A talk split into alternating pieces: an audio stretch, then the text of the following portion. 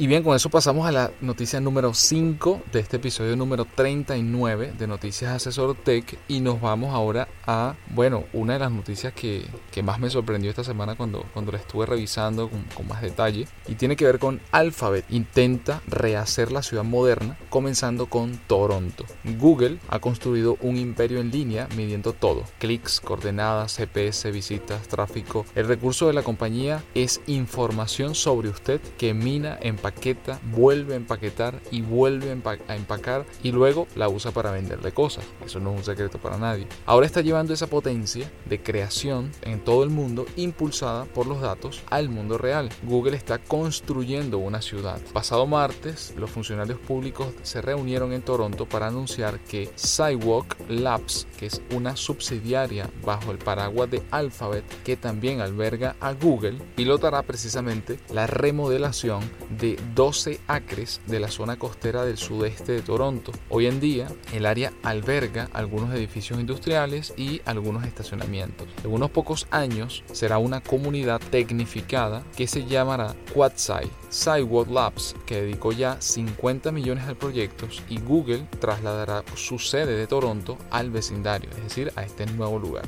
Una vez que la compañía haya demostrado su concepto, planea expandir su reurbanización a toda el área costera de 800 acres de espacio que, tienen disponible allí. Si esta primera etapa de 12 acres, pues bueno, tiene los resultados que están esperando y, creo que a estas alturas uno dificulta que no sea exitoso.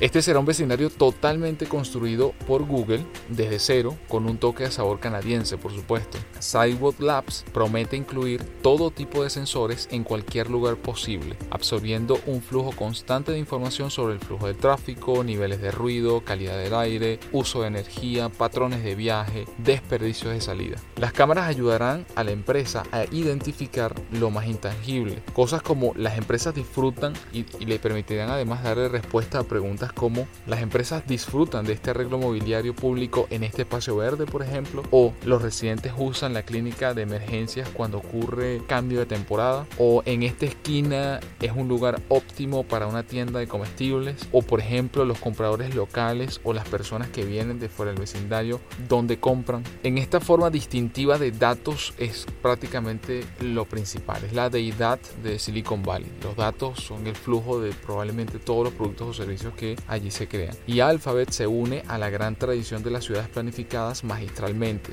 lugares construidos a partir de casi nada con grandes objetivos sociales en mente, por supuesto. Sidewalk Labs parece muy consciente de las debilidades de los tecnólogos que construyen ciudades, del optimismo arrogante que conlleva ver un lugar y decidir que puedes hacerlo mucho mejor, arrasando o rehaciendo. La compañía insiste que esta reurbanización será extremadamente reflexiva. Esto no es una actividad aleatoria desde nuestra perspectiva, dijo el presidente de Alphabet, Eric Schmidt. Abro comillas, esta es la culminación por nuestra parte de casi 10 años de reflexión sobre cómo la tecnología puede mejorar la vida de las personas. Fin de la cita. Bueno, así se destaca una cantidad de, detalles relacionados a cómo van a implementar, cómo van a desarrollar esta ciudad en estos 12 acres, al menos en principio. Eh, Google, Alphabet específicamente, a través de, de Google y esta empresa Sidewalk Labs. Es realmente increíble pensar hoy por hoy que incluso ya ellos se sentaron con, con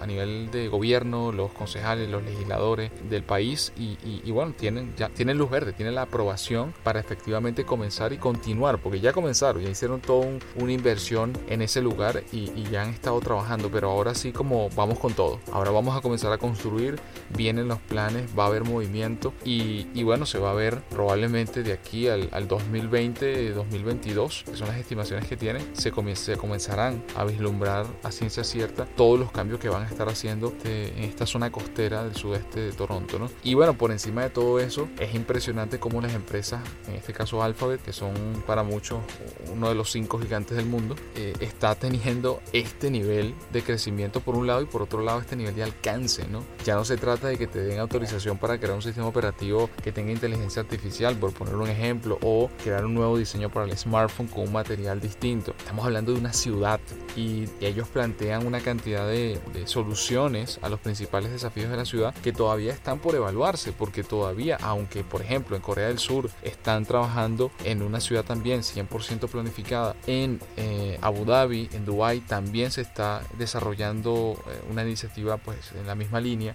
Llevado al mundo empresarial, Facebook y el mismo Google ya tienen experiencia en todos estos campos que ellos han desarrollado, Apple también. Y, entonces claro, ahora viene ya este punto de hasta dónde llegan estas compañías que, que pueden ahora desarrollar incluso ciudades enteras. ¿no? Entonces eh, esperemos a ver un poco hacia dónde se mueve esto, pero no me, no me extrañaría escuchar o, o leer dentro de muy poco que otras empresas, llámese Facebook, Apple u otras tan grandes como, como, como esta que acabo de mencionar, puedan sumarse y también tener iniciativas de desarrollos enteros de ciudades, porque ciertamente ya ellos están incluidos en desarrollos urbanísticos de las ciudades, las famosas Smart Cities. Por supuesto que eh, ellos ya han estado trabajando en eso, como pasa con IBM, que lo viene haciendo desde que casi que desde que el mundo es mundo, ¿no? Pero, pero bueno, es interesante cuando ya tienes como el poder total de decir, bueno, mira, no se trata de que yo te estoy vendiendo la fibra óptica y vamos a hacer una implementación de cámaras que se conecten a mi sistema, sino que yo ahora decido hasta, hasta qué hay en el concreto que tiene las aceras, ¿no? Entonces es, es impresionante realmente y, y es impactante hacia dónde se está moviendo. Sí, quería hacer un comentario breve, estimado, que ellos, bueno, esto, el, el anuncio del acuerdo lo, lo, hizo, como tú comentabas, Eric Smith con, con el primer ministro de Canadá, Justin Trudeau, bueno, disculpe mi francés.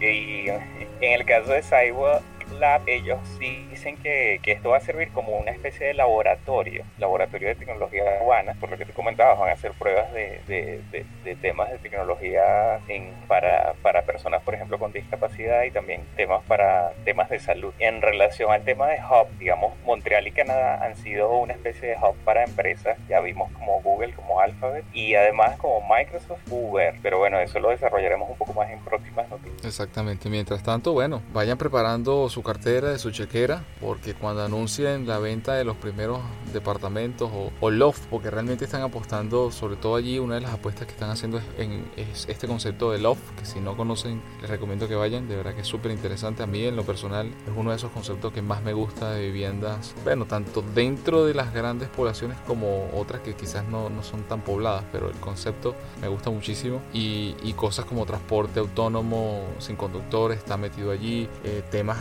incluso que a veces parecen tontos, ¿no? Pero ¿cómo hacemos que la gente en las horas de almuerzo o quizás en las horas de descanso vaya a ciertos parques con más frecuencia? Entonces, eh, optar por movimientos autónomos de, cierto mobiliario para que estén en las zonas más soleadas y no en las zonas más frías, para que entonces en las zonas más soleadas la, las personas sepan y, tengan el mobiliario necesario y se puedan ir allá y, y, estar en esa zona. Todo ese tipo de cosas que a veces parecen como tontas, ¿no? Eh, están siendo tomadas en cuenta por estas empresas y esto van a ser los laboratorios gigantes. Y Toronto o en Canadá, el tema frío es, algo serio.